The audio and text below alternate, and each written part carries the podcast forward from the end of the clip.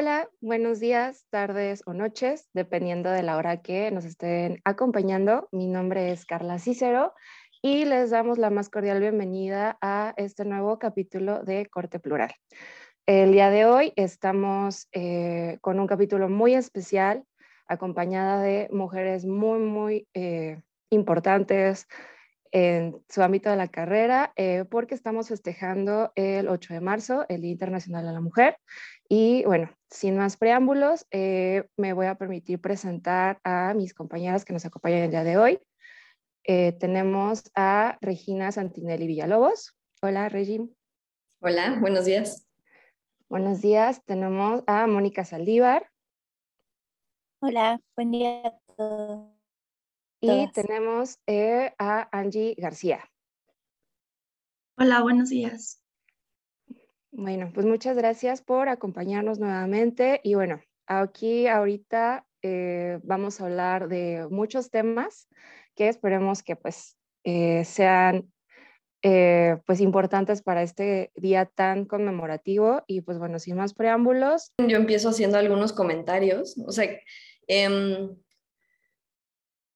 a mí se me hace muy interesante y creo que podemos empezar abordando un poco el tema de los antecedentes, pero creo que la perspectiva de cómo ha cambiado nuestra visión sobre lo que se celebra ese día, o más bien lo que se conmemora ese día. Creo que al menos personalmente, eh, siento que en los últimos años ha cambiado mi percepción de estamos celebrando a las mujeres y llevándoles flores a nuestras mamás, estamos exigiendo que las cosas cambien, que nos reconozcan más derechos, que nos reconozcan igualdad salarial, que deje de haber asesinatos de mujeres. Y creo que este es un cambio de perspectiva que a nuestra generación le ha tocado luchar por.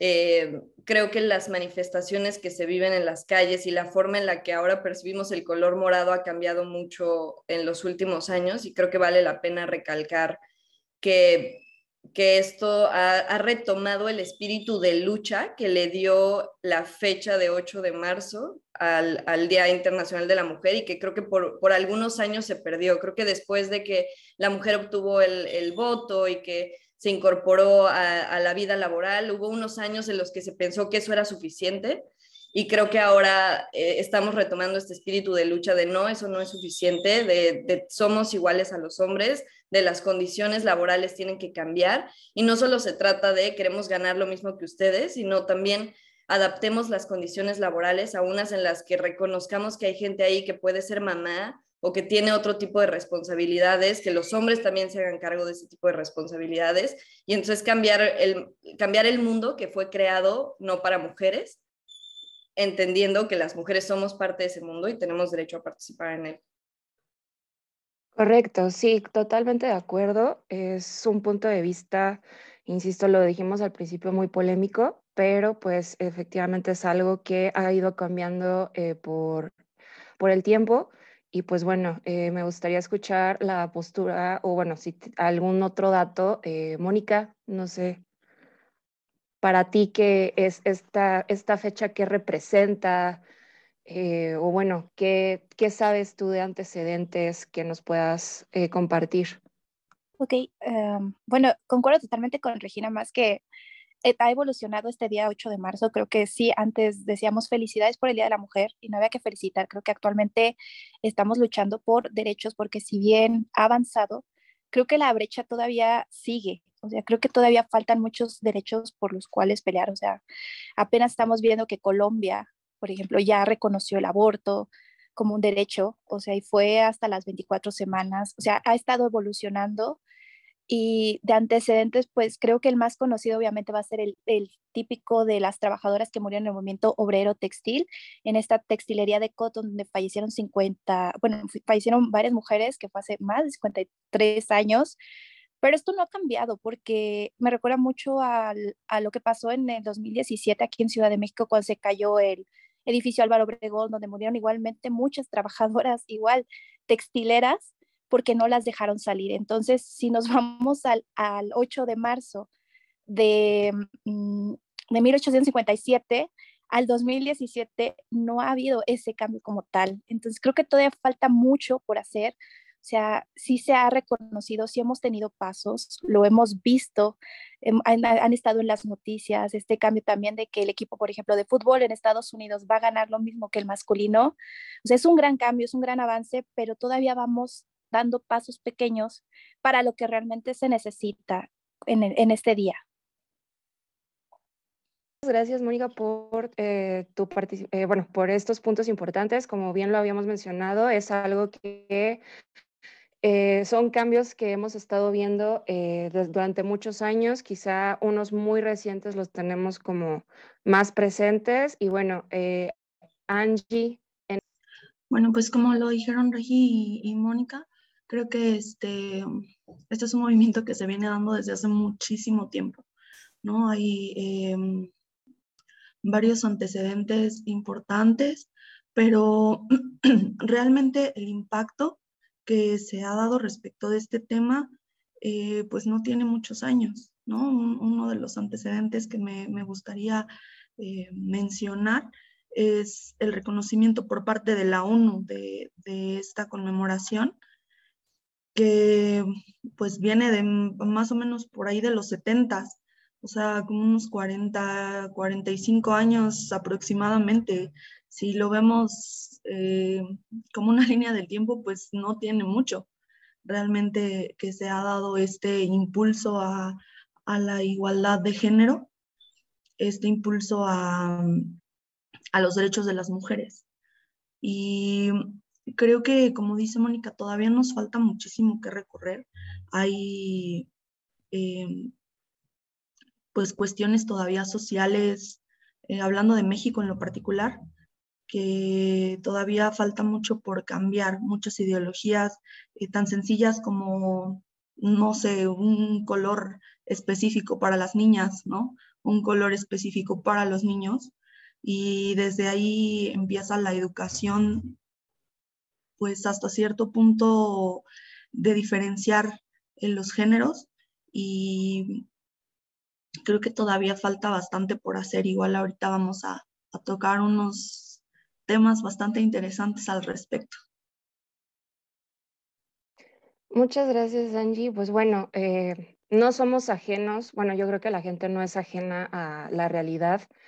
Eh, podemos observar al día de hoy, como bien han dicho eh, todas ustedes, el maltrato que todavía se vive hacia las mujeres, la violencia y diversas injusticias que siguen existiendo alrededor del mundo. Eh, y pues en México no, lamentablemente no es excluyente de esto. Y pues para erradicarlo, eh, yo creo que, bueno, es necesario innovar en las luchas sociales, una unión y sororidad entre nosotras como mujeres para seguir defendiendo nuestra voz y que hoy y siempre todas las mujeres alrededor del mundo, sin importar su origen, étnico, nivel socioeconómico, eh, contexto demográfico, etcétera, eh, eh, son igual de importantes que en todos los aspectos de la palabra. Y pues bueno, ya hablando un poquito más de esto y como bien lo dijimos, uno de los temas que vamos a desarrollar es el tema de la desigualdad. Es un tema muy amplio y quizá muy controversial, como todo, pero este, pues bueno, eh, sí nos gustaría eh, tocar el tema, por ejemplo, de la desigualdad estructural, la desigualdad salarial y entre otras. Y pues bueno, no sé, este, Angie, en este tema, eh, que nos puedas platicar, a lo mejor una vivencia tuya o lo que tú has visto alrededor de tu carrera o de tu vida, y pues bueno, o sea, si hay algunas medidas que se puedan aplicar para erradicar estas cosas o que ya estén aplicándose para no tener estas desigualdades entre hombres y mujeres. Pues mira, mm, me gustaría mencionar una parte, yo trabajo en el Poder Judicial y una de las cuestiones que se ha implementado eh, recientemente al respecto para poder em, pues minimizar esta pues brecha o estas distinciones en cuanto al tema laboral dentro del Poder Judicial que yo te pueda platicar es em, este equilibrio en cuanto a las personas que se contratan, por ejemplo. Eh, se ha buscado un poco más el integrar a más mujeres dentro de, mm, de la cuestión jurisdiccional, en la que incluso, bueno, no sé si, si ustedes sepan, pero se han hecho en específico concursos para mujeres, eh, concursos donde se les hacen eh, exámenes eh, de conocimientos exclusivamente a mujeres para puestos de juez, de magistrado, este, mm, entonces esa parte creo que ha sido como importante en el tema laboral para poder integrar a más mujeres. Ahora, una cuestión que pues también se ha dado al respecto es que no tantas mujeres participan en ello, pese a que se les está brindando como esa opción de que los exámenes sean específicamente para ellas, muchas mujeres no se animan a participar. Entonces, creo que sí es una cuestión eh, importante eh, comentar tanto las oportunidades que se les dan como que muchas veces las mujeres no se atreven a tomarlas. Entonces, no sé qué, qué cuestiones puedan opinar al respecto, qué comentarios me puedan dar sobre eso. Pues si me dejan, yo me meto aquí. este, en el Poder Judicial, en, en, materia electoral, y justo de lo que comentas ahorita, está, sacaron hace poquito la convocatoria para elegir magistrados regionales y también hay convocatorias exclusivas para mujeres, o sea, hay magistraturas en las que la, la convocatoria es exclusiva. Y sí se me hace, para empezar, o sea, creo que es importante recalcar como la necesidad de que existan estos mecanismos, ¿no? Porque creo que hay mucha gente que dice, a ver, si las mujeres quieren igualdad, ¿por qué están pidiendo que, que les den como convocatorias exclusivas para ellas, ¿no? ¿Por qué no están compitiendo en igualdad con los hombres? Entonces, creo que un punto que hay que entender ahí es, es este tema del piso parejo, de no estamos partiendo de la misma base. Y creo que sucede para todo. Digo, yo, yo me muevo en la materia electoral y también a los partidos políticos, por ejemplo, se les exige que tengan listas en las que intercalen hombres y mujeres y que en, en, los estados en los que son más competitivos también metan mujeres en lugares importantes de la lista. Y ahora está este tema de para las gubernaturas, la mitad de tus postulaciones debieron ser mujeres. O sea, hay, hay como muchos temas, ¿no? Y entonces empiezan a exigir, oye, pero ¿por qué? O sea, ¿por qué no es igual? Y el tema es, y creo que se relaciona mucho con lo que dices de por qué nos están postulando tantas mujeres. Y el tema es, hay un retraso tan abismal de la participación de las mujeres que creo que hay muchas mujeres que o no están preparadas o no se sienten preparadas para esos puestos. ¿no? Creo que ese es un punto importante y por eso es la necesidad de necesitamos convocatorias exclusivas porque necesitas darles la oportunidad de que empiecen a agarrar la experiencia que no han tenido oportunidad de tener.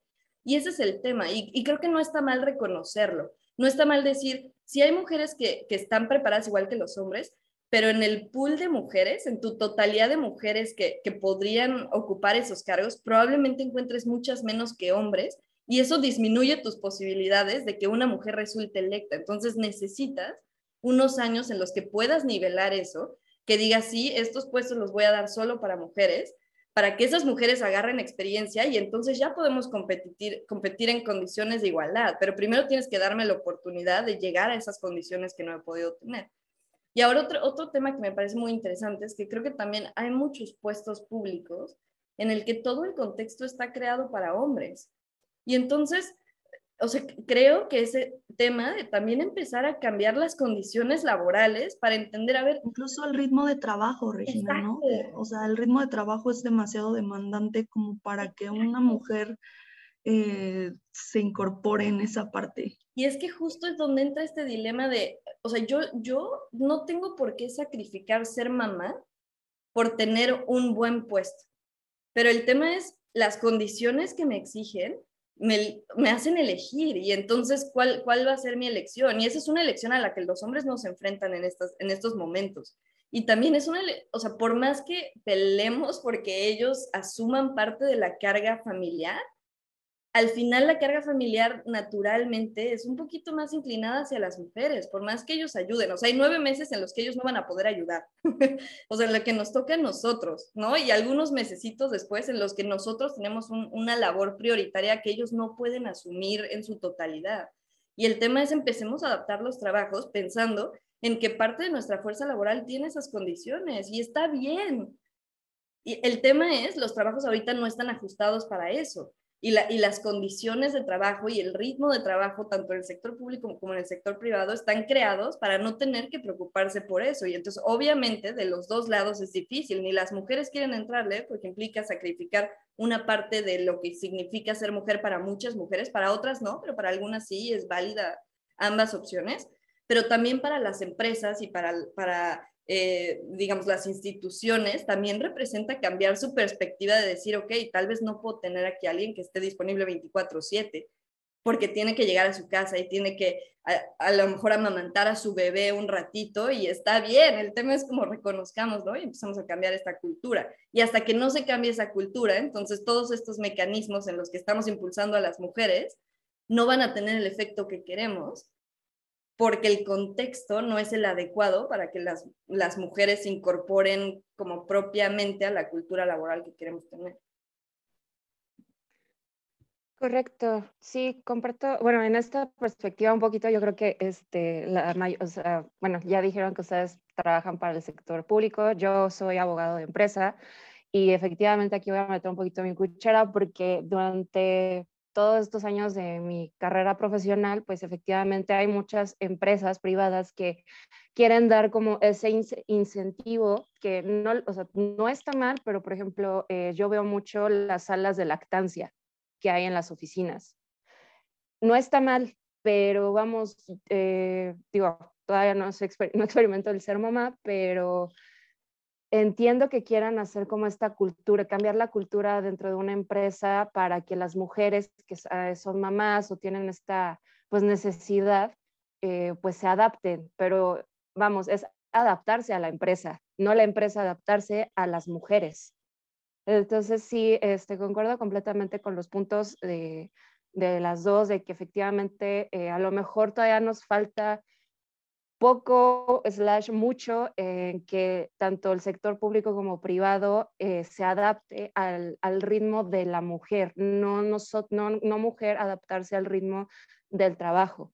Pero bueno, eh, Mónica, ¿tú qué nos puedes contar de, de esto en, en, tu ámbito?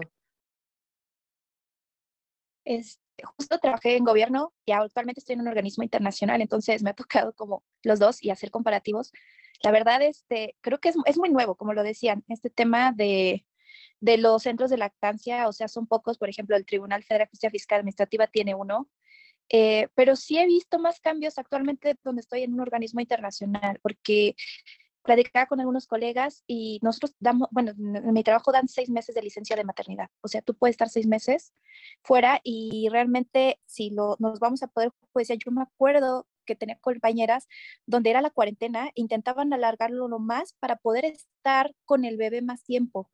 O sea, y, con Regina, el punto de que los hombres no tienen que pasar por esto, no tienen que decidir en cuanto a cuándo tener hijos, cuándo no, porque lamentablemente la mujer sacrifica más cosas y no lo ven. Y en cuestiones de horarios también, o sea, tú tienes un labor de eh, eh, ir al juzgado, al tribunal o a lo que tengas que hacer tus compromisos y posteriormente tienes que ir a atender un hogar.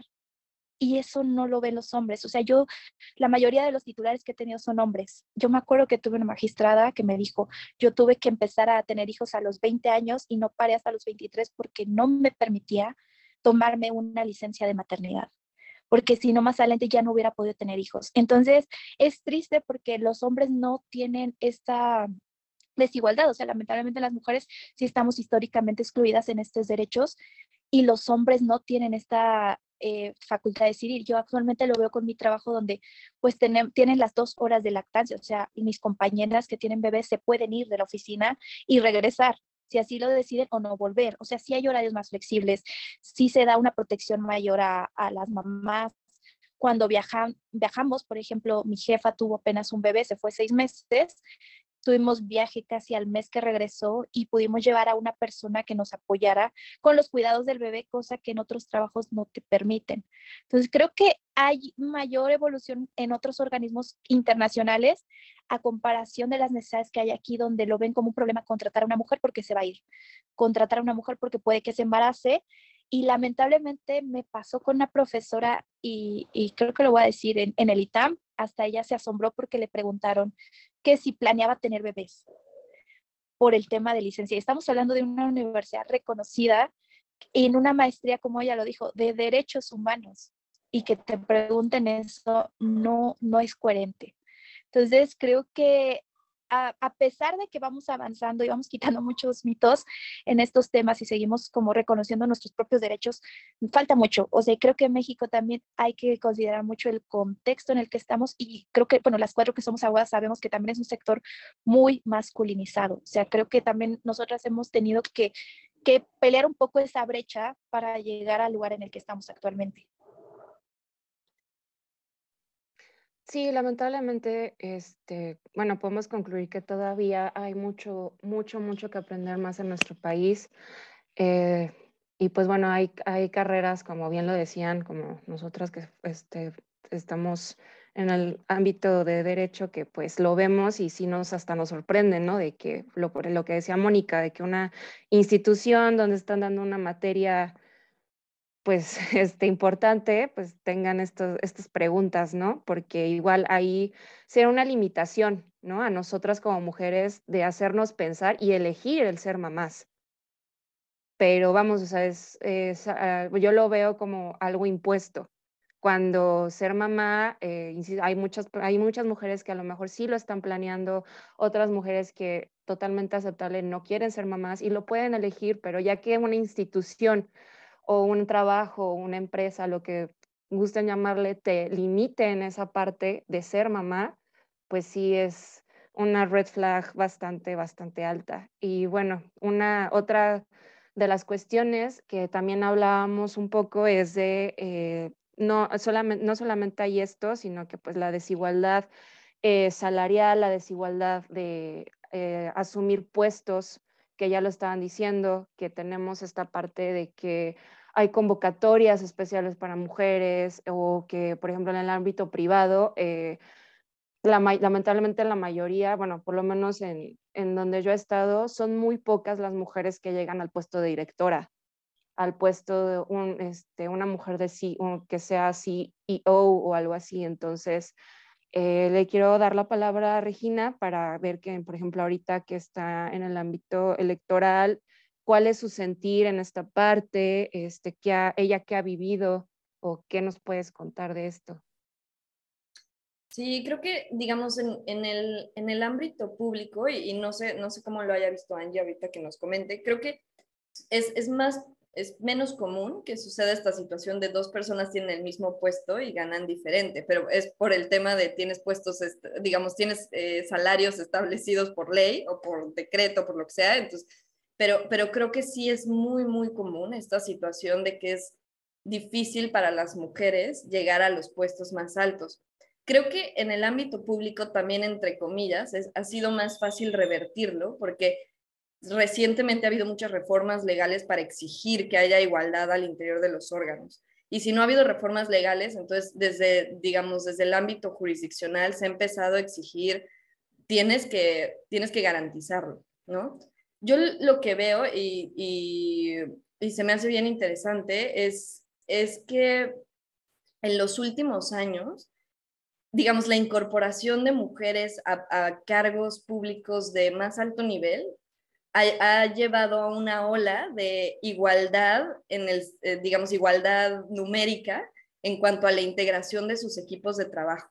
Entonces, por ejemplo, yo cuando yo entré al Tribunal Electoral hace seis años, eh, fue la primera vez que la convocatoria, digamos, como que se exigió que la persona que presidiera el órgano fuera una mujer, que después ya varió y ha sido, ahorita ya está un hombre, lo que sea, pero el hecho de que ella estuviera a la cabeza del Tribunal Electoral empezó a, como poner en el espectro público cómo estaba la integración de, las ponencias adentro del Tribunal Electoral. Y, y bueno, no, curiosamente, pero a la vez no, solamente las dos magistradas que eran mujeres eran las que tenían el mayor número de mujeres en sus equipos. Y de ahí ellas han ido empujando y han ido visibilizando y oigan, y ha, sido una lucha difícil hasta cierto punto, porque obviamente creo que a veces se, han puesto en, una situación en la que tienen que llegar al extremo de exigir cosas absurdas, pero para que haya el cambio mínimo, ¿no? Entonces exigen así como que haya igualdad y eso ha logrado que, bueno, al menos ya hay secretarias de estudio y cuenta, cuando yo entré en la ponencia en la que estaba, no había una sola secretaria de estudio y cuenta. la subieron ya que estábamos ahí. Y ahorita, de todas formas, somos, creo que somos tres las que estamos ahí, de secretarias de estudio y cuenta versus no sé cuántos hombres sean, pero debe haber al menos 10 hombres. Pero, pero es, el mismo, es este mismo tema de, de qué tan capacitadas tienes mujeres. Digamos, cuando yo entré, los secretarios que estaban ahí eran secretarios que llevaban muchos años siendo secretarios, llevaban varios años siendo secretarios. Y ahorita digamos, ahí, eh, cuando veo a los auxiliares, la mayor parte de las auxiliares jurídicas son mujeres. Eso significa que en unos años esas auxiliares jurídicas van a ser secretarias. O sea, los cambios sí están sucediendo, pero obviamente toma tiempo y toma, eh, o sea, iniciativa de gente que esté empujando y esté visibilizando y esté diciendo, oye, no puede ser que no tengas el mismo número de hombres que de mujeres en tus ponencias, está mal. Y, y cuando saques tus informes como institución pública, tus informes deberían decir cuántos hombres y cuántas mujeres tienes y en qué cargos los tienes, porque además luego son bien tramposos y, nos hemos dado cuenta que sacan las, las, estadísticas de hombres y mujeres, pero no te dicen quién es quién. Y entonces es muy fácil porque, ah, sí, tenemos el mismo número de hombres y de mujeres, pero oye, todas tus mujeres son asistentes o son secretarias, digamos, en el administrativas. Entonces, saca tus, o sea, dinos quién es quién para que realmente podamos evaluar qué tanto estás permitiendo que las mujeres crezcan en el ámbito, en el ámbito público. Entonces, creo que en ese sentido sí ha habido cambios, creo que aún falta mucho por hacer y creo que falta transparentar a muchas instituciones. O sea, en, en el sector electoral también tenemos una exigencia adicional porque como nosotros les exigimos a los partidos políticos y a los congresos y a todo mundo y su abuelita que sean paritarios, porque eso es lo que les exige la ley, entonces como que en eh, viceversa, nos sentimos como con esa misma exigencia de estar haciendo lo mismo que les exigimos, ¿no? Pero, pero creo que en otros sectores falta transparencia también que nos, que nos deje ver cómo es que están las cosas eh, en esos sitios. No, no sé si Angie tenga una opinión distinta desde su, su experiencia. No, y coincido totalmente contigo. Em, y, y, es importante esta parte que mencionas de, de transparentar quién es quién, ¿no? O sea, evidentemente muchos em, titulares pueden decir, sí, mi juzgado está conformado 50% hombres, 50% mujeres o incluso más mujeres, pero no sé, todas son oficiales, ¿no? Que, que es como el puesto eh, administrativo más bajo. Entonces, en los puestos más altos, pues obviamente el titular es hombre, secretarios hombres y de ahí no, no suben. O sea, pese a que a lo mejor las mujeres pueden tener cursos o pueden tener eh, alguna certificación que las avale para poder eh, obtener un puesto más alto, no lo están logrando porque ahí hay como un tapón, por así decirlo, que no deja pasar esa parte. Entonces, creo que sí, sí es importante que, que como mujeres también nos vayamos capacitando y podamos seguir mm, mm, aprendiendo para poder llegar a esos puestos y exigir también el, el yo puedo hacerlo y aquí estoy, ¿no? O sea, yo levanto la mano porque yo tengo mi certificación, tengo la capacidad, tengo la destreza para hacerlo y, que no se, se niegue esa parte de, de poder llegar a subir a algún puesto más alto.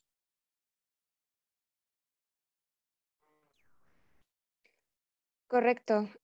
Eh, bueno, eh, de los puntos que han estado eh, aquí tomando en cuenta, por ejemplo, Mónica, ¿tú, qué, ¿tú cómo dirías que se está cambiando o ha estado evolucionando esta perspectiva hacia los puestos, hacia el ámbito salarial o los mismos como derechos que tiene la mujer en el ámbito, pues, en el ámbito laboral? Digo, este, no sé si de todo lo que se ha comentado aquí, cuál sea como la conclusión o si, sea, si son los unos cambios que se necesitan o se necesita trabajar en muchísimas cosas más. Eh, pues yo creo que sí ha habido cambios, o sea, y creo que es, ya ha sido más visible. Yo sé que es muy difícil a veces avanzar en puestos altos, pero por ejemplo, de la Corte, de la Suprema Corte de Justicia de la Nación, o sea, de una ministra se ha avanzado a cuatro ministras, o sea, sí se está reflejando ese cambio, por ejemplo, en la Corte Interamericana mucho tiempo estuvo solo Elizabeth Odio Benito y actualmente ya tenemos tres juezas, está Nancy, está Verónica, está Patricia. O sea, sí se está visibilizando más precisamente porque creo que hemos estado peleando más este reconocimiento de, de, la mujer, o sea, de, existía mucha desigualdad en cuanto a tema de, puestos altos. Creo que, eh, ah, bueno, yo ya no estoy dentro del Poder Judicial, pero sí lo he visto por fuera de que actualmente ya están, como decían, bien estas convocatorias de juezas, eh, de magistradas, y pues ya hay como un avance más. O sea, obviamente no vamos a llegar ni siquiera al 50% de puestos altos de mujeres porque es un avance, o sea, pero sí, yo siento que sí se ha visibilizado. Hay muchos sectores en los que también se sigue pues cambiando. O sea, a mí me sorprendió mucho esta resolución del, del, equipo de fútbol en Estados Unidos femenil, porque la excusa aquí en México es que no van a ganar lo mismo porque no llenan un estadio como el masculino, no tienen las mismas ventas. O sea, esos son los comentarios. Es muy difícil que un hombre vaya a un partido del club femenil aquí en México. Y son los comentarios por los cuales se justifica que las mujeres ganen menos que realmente yo creo que aquí es otro tema de, no tanto del género, sino más bien del tema de que lo ven como un negocio, porque digo, lo vi, lo vi apenas con Donovan de cómo logró el reconocimiento del patinaje su nombre y aún así no tiene el apoyo que debería, porque dicen que el patinaje en México no es un deporte que tenga ganancias. Entonces, creo que hay, hay muchos temas, o sea, dependiendo también los sectores, creo que va a depender mucho el avance digo, el deporte es una parte poder judicial y en temas judiciales yo lo he visto más. Eh, en organismos internacionales donde yo estoy, sí hay mujeres en puestos grandes, sí hay mujeres titulares, sí hay más jefas de misión, sí hay más jefas encargadas de agencias de la ONU por los temas. ONU Mujeres casi es al 100% mujeres. en mi área, realmente somos más del 50% de mujeres y en puestos altos. Entonces, creo que depende mucho también del sector en el que se esté viendo. Creo que también hay trabajos, lamentablemente, como lo decía anteriormente, que están muy masculinizados, donde me asombra ver a veces, no sé, en TikTok, por ejemplo, videos de mujeres que se grandes sectores de construcción que dan consejos a mujeres para que hagan sus propias remodelaciones o arreglen sus autos. Creo que se está viendo un cambio, sí, o sea, creo que la pandemia ayudó mucho a esto en temas de visibilizarlo. Entonces, no creo que vayamos tan atrás, creo que obviamente como todo, pues toma tiempo, pero sí, eh, bueno, yo creo que sí hay más avance y creo que por lo menos ver que hay mujeres en la Suprema Corte de Justicia de la Nación aspira a que las mujeres se quiten ese miedo y quieran avanzar. Eh, lo he visto también, por ejemplo, las campañas que ha hecho Barbie, de que puede ser lo que quiera ser y como las muñecas ya no son de género de, ay, si quieres ser futbolista, celo, si quieres ser astronauta, celo. Las Barbies en específico que salieron del tema de la vacuna de COVID, o sea, fue creada por una mujer y creo que esto ayuda mucho ya a desde, desde chicas inculcarlas a que pueden ser lo que quieran ser. O sea, creo que nosotras sí también tuvimos otra época donde éramos de la cocinita, la muñeca, y eso influye mucho para que actualmente haya cambios. Entonces creo que todo va a tomar tiempo, pero creo que sí ha habido un avance. Muchas gracias, Mica. Excelente. Pues bueno, de ustedes que, nos están escuchando, eh, saquen sus conclusiones de todo lo que se ha metido aquí. Pueden dejarnos sus comentarios eh, opinando, comentando acerca de estos puntos. Y bueno, avanzando eh, con estos temas, eh, me gustaría tocar el tema, yo creo que más polémico, más controversial, que bueno, es la violencia de género, que para esto me permito indicar o bueno, explicar lo que se entiende por violencia de género que, bueno, a, grandes rasgos eh, puede ser desde un acto violento o agresión, eh, basado incluso en una situación de desigualdad en un sistema eh, que pues esté relacionada a la dominación de los hombres sobre las mujeres y pueda tener una consecuencia tanto físico, psicológico, sexual, este, todo esto, ¿no? Entonces, aquí sí me gustaría no hacerlo tan personalizado, vamos, o sea, yo creo que también en el ámbito eh, laboral es muy, muy, muy sabido, pero sí me gustaría hacer un poquito aquí eh, un punto un poco, eh, vamos, no íntimo, pero ver el impacto que ustedes como mujeres, como mujeres, como, como hermanas, como hijas, han visto en la sociedad actual tanto, por ejemplo, eh, las desigualdades de las personas que padecen un, eh, bueno, las mujeres que padecen un tipo de trastorno mental, eh, depresión, ansiedad, que pues, vámonos, lo hablo de esta, bueno, este, yo lo hablo desde mi, desde mi perspectiva, yo tengo trastorno de ansiedad generalizada, medicada, pero sí ha habido como eh, muchos eh, temas, tanto en el trabajo como en relaciones personales, tanto como con padres, hermanos, eh, novios, etcétera, que pues sí ha sido una parte muy medular porque pues sí no hay como este interés de, o más bien la frase de, ay, es que porque estás triste, ay, es que estás hormonal, ah, etcétera, ¿no? Entonces, sí me gustaría como en este tema, insisto, no, no intimar, pero sí contar con sus anécdotas, cómo lo han vivido o experiencias que han sabido de otras mujeres eh, bajo este ámbito. Perdón, antes de que de entrar en esta parte, eh, me gustaría, bueno, me di la tarea de buscar algunos em, datos, pues, estadísticos para poder hablar sobre la violencia de género y mm, busqué principalmente de 2021. Nada más los voy a mencionar así muy rápido algunos eh, para darnos una idea y tener, por ejemplo, algunos puntos de referencia. En 2021 hubo una tasa más alta de feminicidios, violación, violencia de género y familiar reportadas desde 2015. Mm, se registraron el año pasado 966 feminicidios, aproximadamente 21.189 violaciones, 4.186 casos de violencia de género, 253.839 casos de violencia familiar y el Estado de México cerró el año 2021 siendo la entidad con más casos de feminicidio, eh, siendo un total de 143. Entonces, mm, respecto de esto, bueno, yo cuando vi las cifras dije.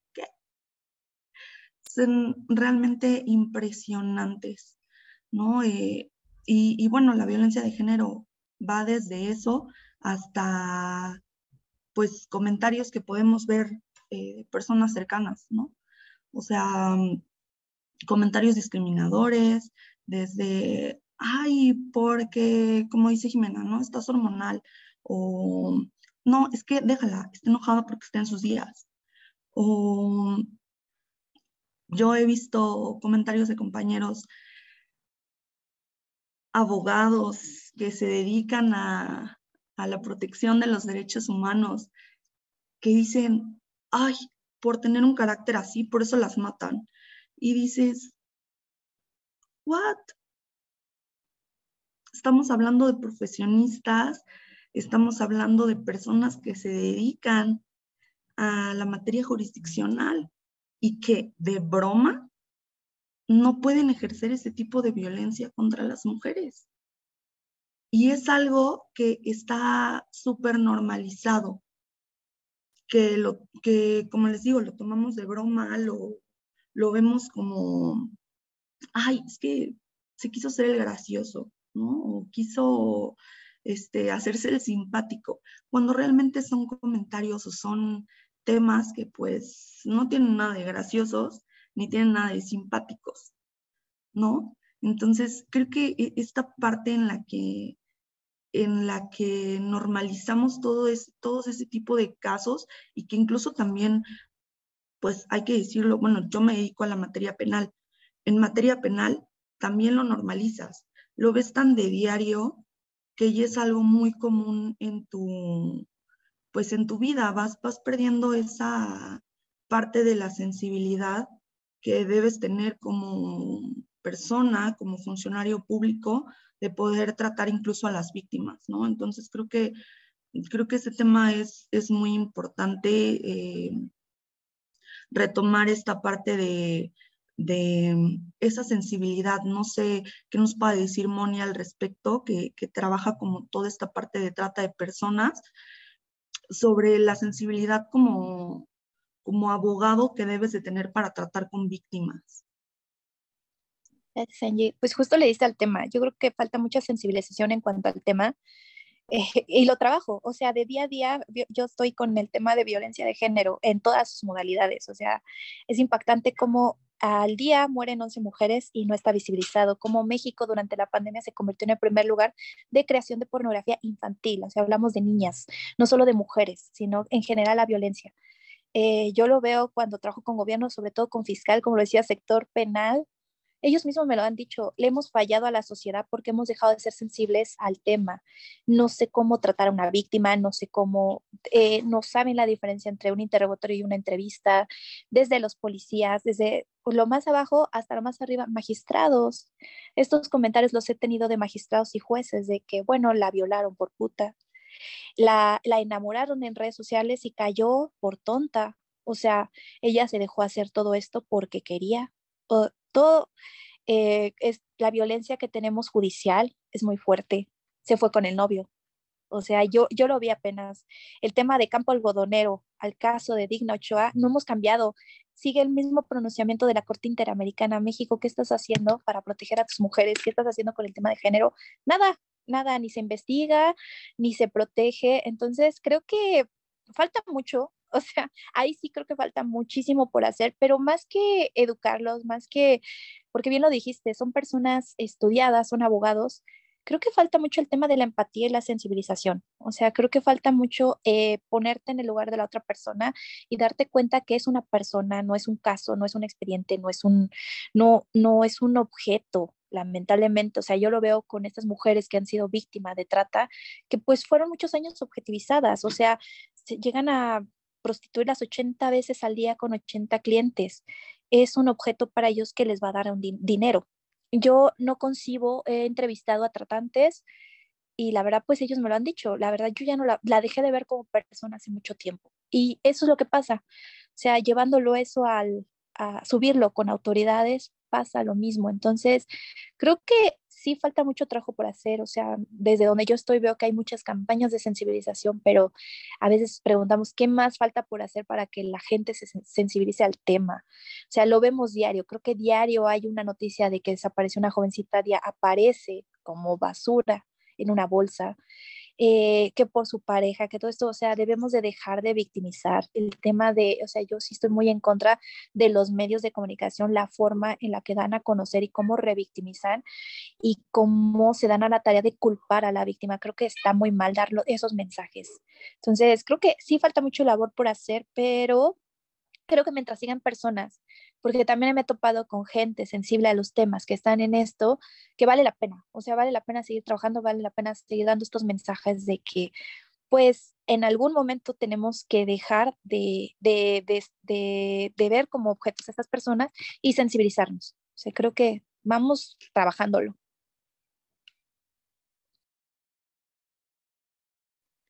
De acuerdo, muchas gracias eh, por tu intervención, Mónica. Y sí, efectivamente, la empatía y sensibilizar es algo muy, muy importante. Regina, me gustaría conocer tu postura. Sí, creo que lo que han dicho es, es muy, muy importante. O sea, empezando por lo que mencionaba Angie hace rato, creo que muchas veces no la gente y todos, creo que a todos nos ha pasado hasta que como lo procesamos y entendemos la manera en la que nos impacta, pero creo que muchas veces no dimensionamos el impacto que tienen comentarios que a primera vista pudieran parecer inofensivos, ¿no? Desde, desde estos comentarios de, ay, es que ¿Y, cómo iba vestida, no? O sea, de una mujer que violaron o que mataron o que lo que sea. Me acuerdo, una vez yo estaba sentada con unas compañeras, del, varios compañeros del trabajo, mujeres y hombres, y una compañera nos dijo, es que había tenido una cita y el cuate creyó que se iba como a salir con la suya y ella le dijo que no y él se molestó y hubo un compañero de trabajo y nosotros trabajamos el Poder Judicial, o sea, al, más, al máximo nivel del Poder Judicial y hubo un compañero que volvió y le preguntó, oye, pero es que traías falda y fue como, o sea, ¿eso qué tiene que ver? Como, ¿por qué estás preguntando cómo iba vestida? Entonces creo que a veces no dimensionamos eh, esos comentarios y el impacto que tienen como socialmente y incluso en nosotras, o sea, porque creo que también ese es un tema bien importante, que a veces nosotras nos creemos que sí tenemos la culpa, o sea, nosotras nos creemos que no podemos usar falda o nosotras nos creemos que no nos podemos llevar bien con nuestro jefe porque entonces seguro nos estamos acostando con él y por eso tenemos el puesto que tenemos, o seguro nos estamos acostando con el profesor y por eso nos fue bien en el examen. Y creo que eso es algo que, que al final sí, sí nos impacta y, lo relaciono incluso con esto que decían ya hace rato de, oye, es que ¿por qué nos están postulando esos puestos altos?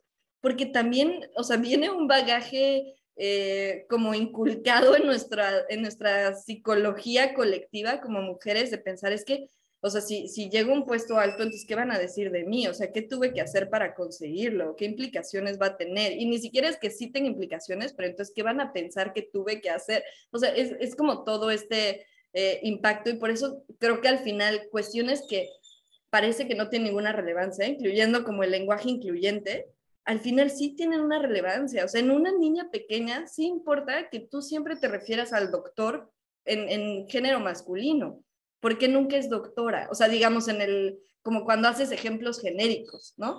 Eh, porque el plural siempre es masculino. O sea, digamos, al final son cosas que sí tienen un impacto y tienen un impacto especial por el contexto en el que estamos viviendo. Ahora, en este tema de violencia, creo que es, es increíblemente difícil eh, justo la manera en la que se traduce. A ver, tienes violencia, se supone que tienes órganos encargados de combatir esa violencia y al final hay violencia dentro de esos órganos. Y es una locura porque, entre comillas, está escondido, ¿no? O sea, como que son comentarios que están ahí, pero a la vez no lo está. O sea, hay sentencias de jueces que han dicho es que la violaron porque por cómo iba vestida, o es que su esposo la golpeó porque lo hizo enojar, o es que, pues, el, el el Ministerio Público no tenía por qué buscarla porque pues era muy lógico que se hubiera ido con el novio. Y, o sea, sí tienen un impacto real en personas. Y ahora, el tema también aquí es que muchas veces ese impacto no lo conocemos. Y aquí quiero remitirme además a un estudio que hicieron una organización de una, de, la cual es codirectora, una que fue maestra nuestra, que es Isabel R. Gairena, y en, eh, la, la institución se llama X Justicia para las mujeres y es una organización feminista que tiene 10 años de existencia. Este, y ellas hace unos años, ha de haber sido como cuatro años, empezaron a, dijeron, vamos a hacer un estudio de qué tanto, qué tanto están juzgando con perspectiva de género los jueces en México en general. Y lo primero que encontraron es que ni siquiera tenían acceso a esa información. No podían saber. O sea, se los pedían y los jueces ni siquiera tenían sus sentencias y las que conseguían así eran dramáticas, o sea, para llorar. Y entonces, esta, o sea, también quiero retomar este ejemplo porque creo que sí hay mucho por hacer, creo que es muy deprimente, pero creo que las cosas sí están cambiando. Y creo que estos, o sea, hay grupos de mujeres y nosotras que estamos aquí, o sea, esto también tiene un impacto positivo y las pequeñas cositas que estamos haciendo sí tienen impacto. Y ellas dijeron, ok, no podemos tener esta información y entonces empujaron, empujaron, empujaron hasta que cambiaron la ley de transparencia para que publicar sentencias fuera obligatorio. O sea, esa reforma que salió el año pasado o ah, hace dos años viene de ellas. Y fue por este tema de perspectiva de género, de que ni siquiera podían saber cómo estaban evaluando los jueces en ese tema porque no tenían acceso a las sentencias. Y al final eso nos ayuda a todo, pero es, es, un, es un cambio que vino a partir de un movimiento feminista. Ahora, yo también creo que hay un rayito de luz al final del túnel, porque al menos yo en mi trabajo, y, como regresando a estos ejemplos más o menos personales, o sea, ahorita yo, o sea, en, en, mi, en mi ponencia somos nada más tres secretarias de estudio y cuento. Los demás son hombres, ¿no? O sea, digamos, en, en, ese nivel solo, solo somos tres. Hay mujeres más arriba y mujeres más abajo, pero ahorita en mi ponencia en ese nivel somos tres. Y creo que es una posición relativamente solitaria, o al menos yo siento que para mí es solitaria, porque sé que los secretarios que son hombres tienen su grupito y tienen su contexto y hacen sus comentarios machistas entre ellos, y sé que a mí no me, o sea, yo no puedo formar parte de ese grupo porque me excluyen a propósito, porque eso implicaría que tienen que moderar ese tipo de comentarios cuando yo estoy ahí, ¿no? Y eso es algo que, que a ellos les cuesta trabajo. Entonces, claramente ellos tienen un vínculo entre ellos que, que, es, que nosotras apenas estamos empezando a tener, pero también porque somos menos. Pero yo lo veo, y ahorita el, tenemos un, un, pool, un grupo de auxiliares jurídicos y de secretarios auxiliares, que ya es mucho más equilibrado entre mujeres y hombres. Ya hay muchas secretarias, de hecho puede que hasta haya más secretarios auxiliares que hombres, y yo veo la dinámica que ellos tienen y es bien distinta a la dinámica que nosotros tenemos, ¿no? O sea, de los que, además la diferencia de cargos es poquita, o sea, ellos están a punto de dar el salto a secretarios, ¿no? Y ellas.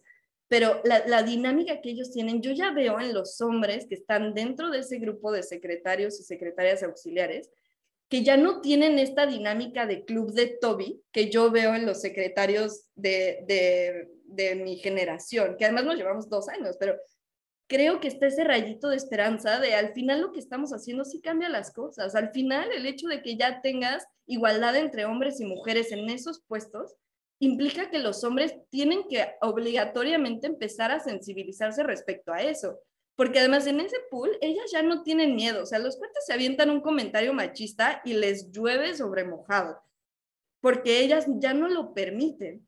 Y eso es lo que hace que ellos cambien su perspectiva y hasta ellos con los secretarios ya lo ven mal. O sea, como, ¿cómo puede ser que hayas hecho un comentario machista? O sea, como que estamos empezando a cambiar las cosas y creo que no tiene que desanimarnos el hecho de que las cosas estén mal, sino darnos cuenta que vale la pena seguir impulsando estas pequeñas luchas que al final, porque yo sé que al final esos secretarios hombres, esos secretarios auxiliares, cuando sean secretarios o cuando sean magistrados, van a ser un tipo de magistrado bien distinto a los magistrados que están ahorita, o sea, su perspectiva de vida, el hecho de tener compañeras que han vivido violencia de género en el trabajo y que ellos las han visto y que ya tienen este cambio de chip en el que saben que no es culpa de ellas, claramente van a tomar decisiones en un sentido distinto y están creciendo a la par que, que ellas, o sea, las ven como iguales y eso qué padre, o sea, eso es justo lo que queremos, pero ahorita es o sea, tenemos que seguir luchando porque esas personas lleguen a los lugares correctos y por cambiar estas dinámicas de trabajo y también nosotras por no perpetuar como estigmas de género que, al, que nos inculcaron en la escuela o que nos inculcaron en nuestros primeros trabajos o que nos inculcaron en nuestra casa. Y no es culpa de nadie, o sea, es, es como se movía socialmente y solamente es, tenemos que ser conscientes de ello, porque muchas veces la violencia de género no es visible o sea, está escondida en comentarios que parecen inocentes y pues no es exagerado intentar cambiarlo, si no es exagerado decirle a tu mamá como, no, mamá, el hecho de que no se vista con falda no significa que ella sea un hombre, ella es una mujer y las mujeres también pueden usar pantalón y no pasa nada, mamá, o sea, como no todas las mujeres tienen que tener el estereotipo femenino, porque también es violencia el decir no eres mujer si no cumples con este estereotipo y entonces es nuestra responsabilidad cambiar eso con las personas con las que nos relacionamos todos los días y con las personas que vienen abajo de nosotros, demostrarles que sí se puede. Exactamente. Y aquí pues tengo una pregunta para, para las tres. Eh, quien quiera contestar. Eh, toma, eh, retomando el tema que decía Regina hace unos minutos de, de que pues este estudio de la perspectiva de género que eh, pues lamentablemente muchos en el Poder Judicial o en diversos eh, estatutos eh, judiciales pues no conocen, ¿ustedes consideran o más bien relacionan la perspectiva de género con la violencia con la violencia de género? Sí, no, porque es necesario.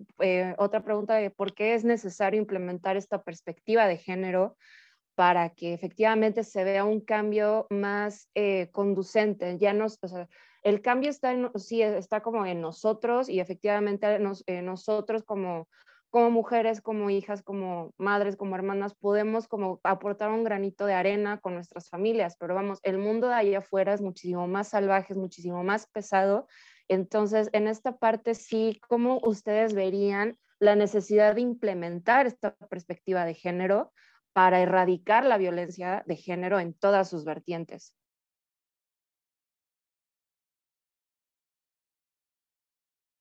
Moni, no sé,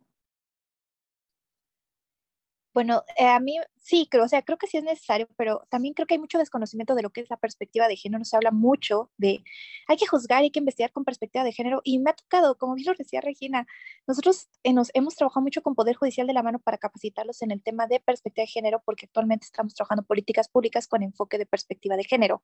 ¿Por qué? Porque es muy importante para que podamos erradicar este tema.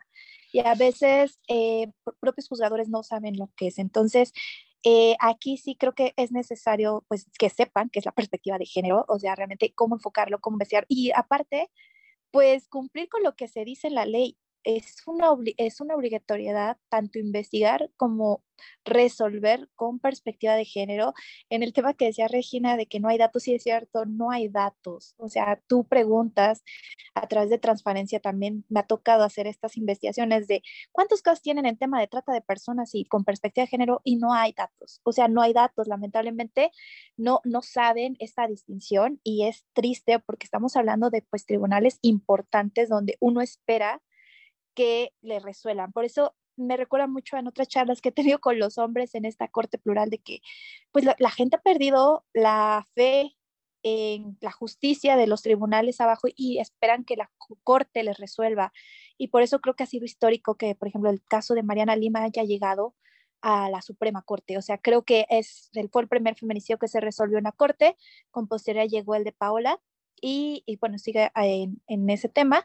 Me parece importante que lamentablemente las familias de estas víctimas y en general hablando de mujeres, se busque que haya un pronunciamiento de la Suprema Corte para poder hacer visible esta investigación con perspectiva de género. Entonces, me parece que sí se tiene que hacer necesario.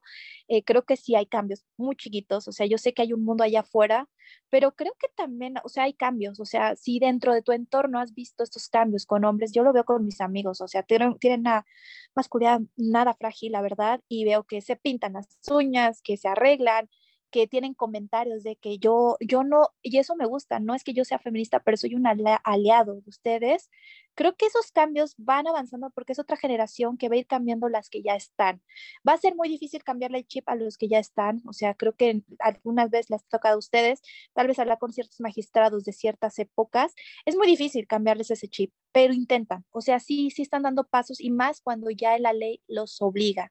Entonces, creo que sí va muy de la mano con este tema y al final pues sí creo que falta mucho por hacer como en todo hablando de temas de género, pero se está trabajando, o sea, se está haciendo, cada quien creo que desde su trinchera está haciendo cambios, que son pocos, pero con, pocos, con pocos pasos vamos a hacer uno grande. O sea, se ha visto, antes de la pandemia, la marcha que hubo fue enorme, la marcha del 8 de, de marzo fue enorme, yo estuve ahí y la verdad se siente otra vibra, hay hay familiares de víctimas, tanto padres, y buscas eso, eh, la empatía, no es que vayas a destrozar y vayas a quemar solamente, se busca realmente pues pelear los derechos porque alguien tiene que hacerlo por las que ya no están.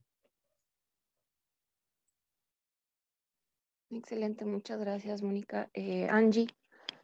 Mm, yo quisiera tocar unos puntos al respecto. Mm, el implementar la perspectiva de género eh, al momento de juzgar o de resolver un asunto, mm, yo creo que sí es sumamente importante. Ahora, hay que, hay que mencionar y, no se nos olvide que la perspectiva de género no es únicamente respecto de las mujeres, también eh, puede ser aplicable en cuanto a algunas minorías. Pero mm, yo creo que por ejemplo, en el Poder Judicial, ahorita se me vino a la mente, en el Poder Judicial hay un protocolo para poder eh, juzgar con perspectiva de género. Y mm, hay cursos y capacitaciones dentro de la escuela judicial para poder eh, enseñar o mm, implementar todos estos mecanismos nuevos que, que no tiene mucho tiempo. No tengo el dato ahorita de cuándo salió el protocolo, pero sí se están haciendo cosas dentro de los órganos jurisdiccionales para poder aplicar estos mecanismos que pueden ayudar a identificar em, puntos discriminatorios. Ahorita eh, se me viene a la mente también un asunto que resolvieron en la corte de unos eh, papás que al momento de requerir registrar a su hijo, em, el juez civil no les permitió poner el apellido de la mamá primero, el apellido materno primero, porque, bueno, culturalmente en México, pues es aceptable que primero va el paterno y después el materno. Entonces, la Corte resolvió respecto de esto, eh, diciendo que, bueno, no, no hay como una legislación o algo que, que obligue a que primero vaya el paterno, sino que es una cuestión social eh, tradicional que se ha venido observando. Entonces, ese podría ser un ejemplo de, la perspectiva de género al momento de resolver. Sí creo que es importante que se aplique, sí es, creo que es importante que al momento de que eh, los jueces, magistrados resuelvan al respecto, sí tengan en mente esas cuestiones tan sencillas que a veces pueden cambiar una resolución de un asunto, que pueden ayudarlos a resolver de una manera totalmente distinta en reparación de daño. Este, hace rato eh, mencionaba también Regina eh, respecto de las cuestiones muy sencillas que a veces eh, pueden llegar a pasar, ya se han ido regulando la violencia digital en contra de, mujeres, el compartir fotografías, ahí está la ley Olimpia, este, sí ha habido avances, van poco a poco como, como lo hemos mencionado, pero pues sí es importante que reconozcamos que ahí vamos en México. Poco a poco se van implementando todos estos mecanismos y todas estas cosas dentro de, de las áreas jurisdiccionales, dentro de los ministerios públicos, y se va cambiando poco a poco este chip. Mm, pues se podría decir machista que muchas veces socialmente se ha ido arraigando en México. Entonces, yo creo que, que esas cuestiones de perspectiva de género que se han ido aplicando y que se está tratando de capacitar a todos los organismos jurisdiccionales para que la puedan implementar de una manera correcta y eficaz para impartir justicia, creo que es algo muy bueno que se ha ido implementando. No es como algo obligatorio, pero sí han sido criterios de la Corte que han ido como reeducando a los eh, funcionarios públicos para que puedan implementarlos en los asuntos que ven de día a día. Entonces, creo que sí, sí, ahí vamos. Excelente, Angie, muchas gracias. Pues bueno, eh, con base en todos estos criterios, informaciones y comentarios que eh, durante este tiempo hemos, hemos compartido, eh, pues bueno, como conclusión me gustaría conocer cómo pueden, de toda esta información, cómo pueden determinar cómo ayudaría o cómo sería el empoderamiento de la mujer eh, no solamente en este día, sino que con, con todos estos cambios que se están viendo, otros que a lo mejor hay que reforzar, eh, si han visto efectivamente que pues la mujer eh, ha, subido tanto en la escala social, en, todos sus, en todas sus directrices, entonces no sé a qué conclusiones ustedes llegan y este, pues sí, algo importante que quieran compartir adicional para cerrar este tema. Regina. Gracias. Pues creo que en primer lugar lo que yo me llevo y creo que es bien importante es este tema de no estamos solas, o sea, de todas vivimos al final experiencias similares y estamos como viendo los mismos cambios positivos y, los, los, o sea, retos similares negativos.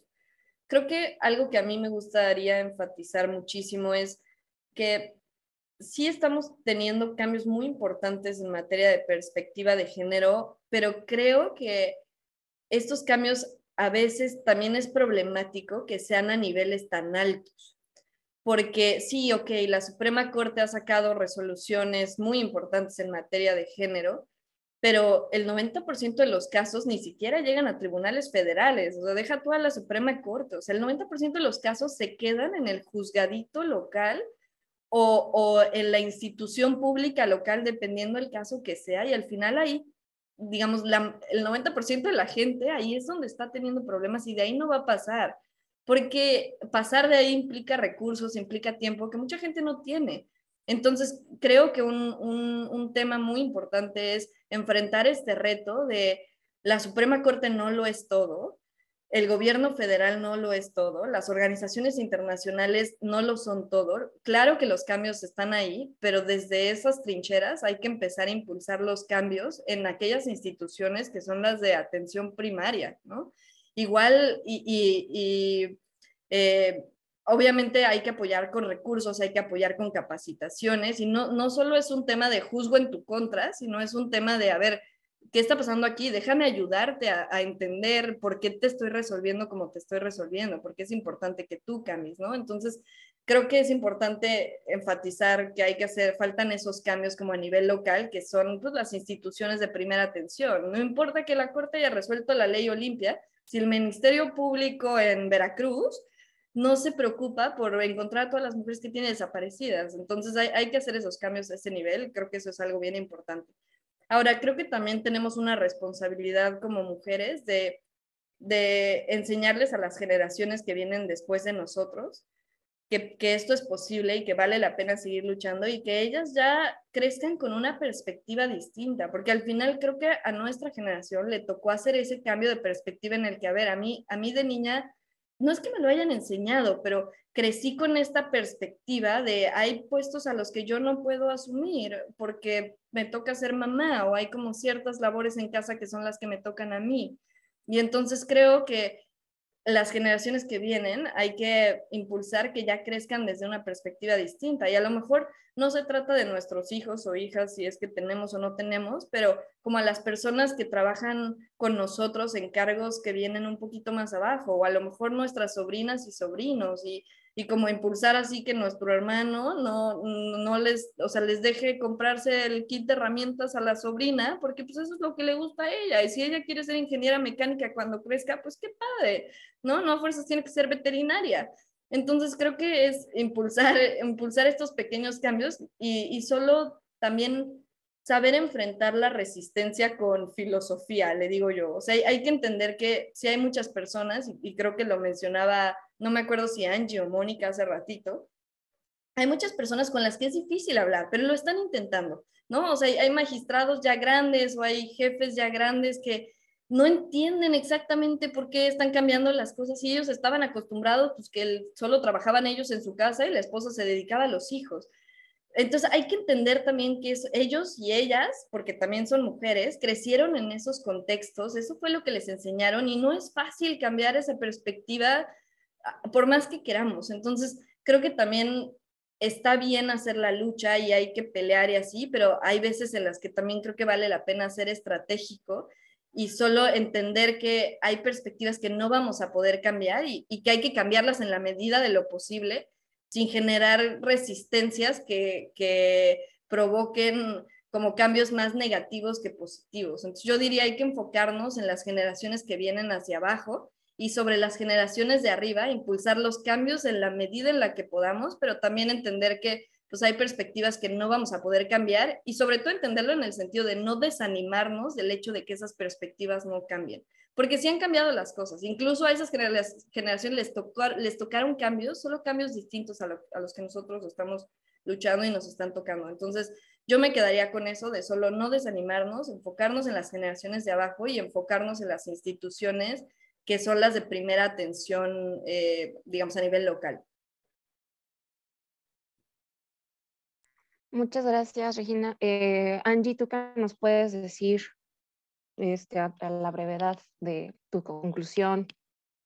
Sí, pues yo con lo que me quedo de lo que platicamos es mm, hacer una acción personal, sentirnos conscientes de la sociedad donde vivimos, eh, como, como, dice Regi, el poder eh, aceptar diferentes opiniones, es respetarlas, aunque no las compartamos, pero sabernos miembros de una sociedad, de esta sociedad en lo particular en México, de compartir lo que sabemos, de aportar a los demás, como lo mencionaban, eh, aportar incluso a nuestra familia dentro de nuestro trabajo, eh, levantar la mano, sentirnos participativas, sentirnos capaces y dignas de lo que hemos logrado como mujeres, como personas, el poder compartir nuestra visión de las cosas creo que es sumamente importante. Eso ayuda a que los demás nos puedan entender, que puedan ver eh, nuestro punto de vista, que puedan tratar de entender la forma en la que nos sentimos y la forma en la que percibimos lo que está pasando socialmente en nuestro país. Y el ser participativas también, aparte de que nos garantiza el ser escuchadas, garantiza que los demás puedan entender todo este movimiento que se está gestando alrededor de las mujeres.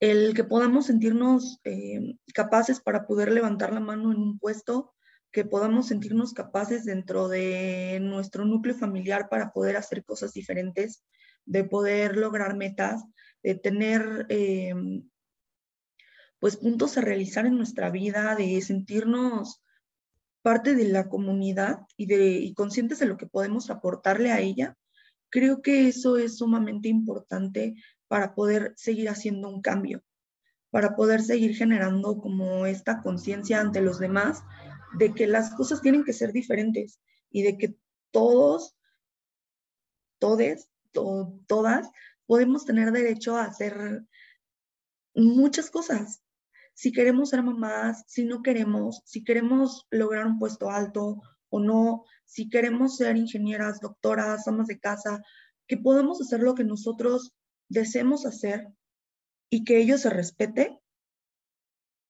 solamente se va a dar si nosotras participamos y lo hacemos valer de la manera más respetuosa posible. Se va a ir generando todo este cambio que ya está en marcha pero va a avanzar mucho más si nosotros podemos hacerlo más grande desde nuestra trinchera. Creo que eso es lo que yo, yo me quedo de este tema. Excelente, Angie. Muchísimas gracias. Y bueno, Mónica, nos gustaría este, yo me llevo, la verdad, pues grandes comentarios de todos ustedes, porque cada uno creo que tenemos diferentes visiones. O sea, creo que este programa es muy interesante por ese tema, que cada una tenemos diferentes visiones, estamos en diferentes contextos y cada una está peleando su lucha internamente. Yo, por ejemplo, eh, más que enfocarme en las generaciones que vienen, yo estoy trabajando con las generaciones que ya están y los de primera respuesta, que la verdad es muy gratificante que a lo mejor de 10 a 5 le llegue el mensaje y cambien, que nos sigan buscando esos fiscales, que nos sigan buscando esos policías de que, ay, ching, la regué, yo, yo actué mal con esta víctima, ya no lo volveré a hacer. He tenido muy buenos comentarios de, en cuanto a ese tema, sobre todo de género, de que para ellos es algo muy nuevo porque no estaban acostumbrados a, hacer esta diferencia de atención a una mujer, atención a una persona en condición vulnerable, una mujer migrante, una mujer embarazada, una menor embarazada, donde ellos no saben cuál es la respuesta y actualmente pues han modificado ese chip. Entonces yo, yo me, voy con eso. Eh, creo que el cambio pues sí es totalmente interno de cada uno, no vamos a poder cambiar al mundo. Eh, solo creo que el cambio viene también dentro de una.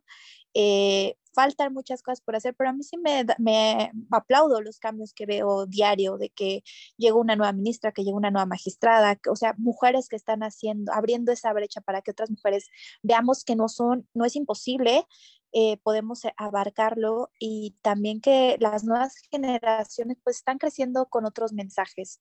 Yo lo veo en redes sociales que están más cerca de este tema.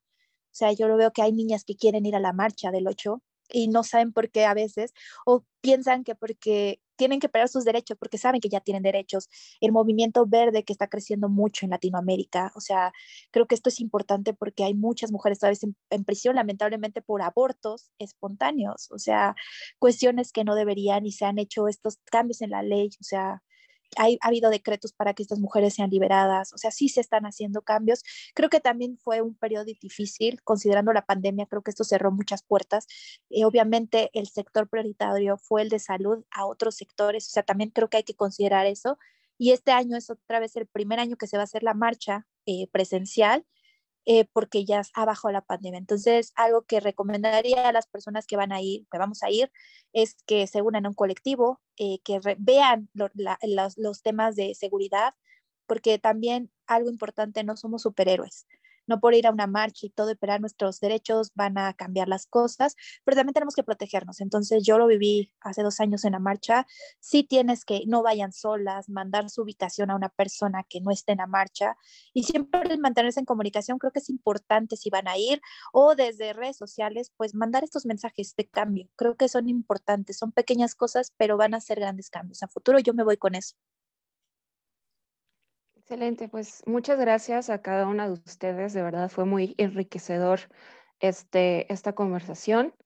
Y bueno, sin más preámbulos, eh, damos por concluido esta sesión. Muchísimas gracias a todas las personas que nos sintonizaron el día de hoy eh, y que nos comparten, nos comentan todo esto. Eh, por favor, recuerden que nos pueden encontrar en YouTube, eh, compartan el video eh, y pues agradecemos muchos comentarios. Nuevamente, muchas gracias a todas las expositoras y pues bueno, nos vemos a la próxima.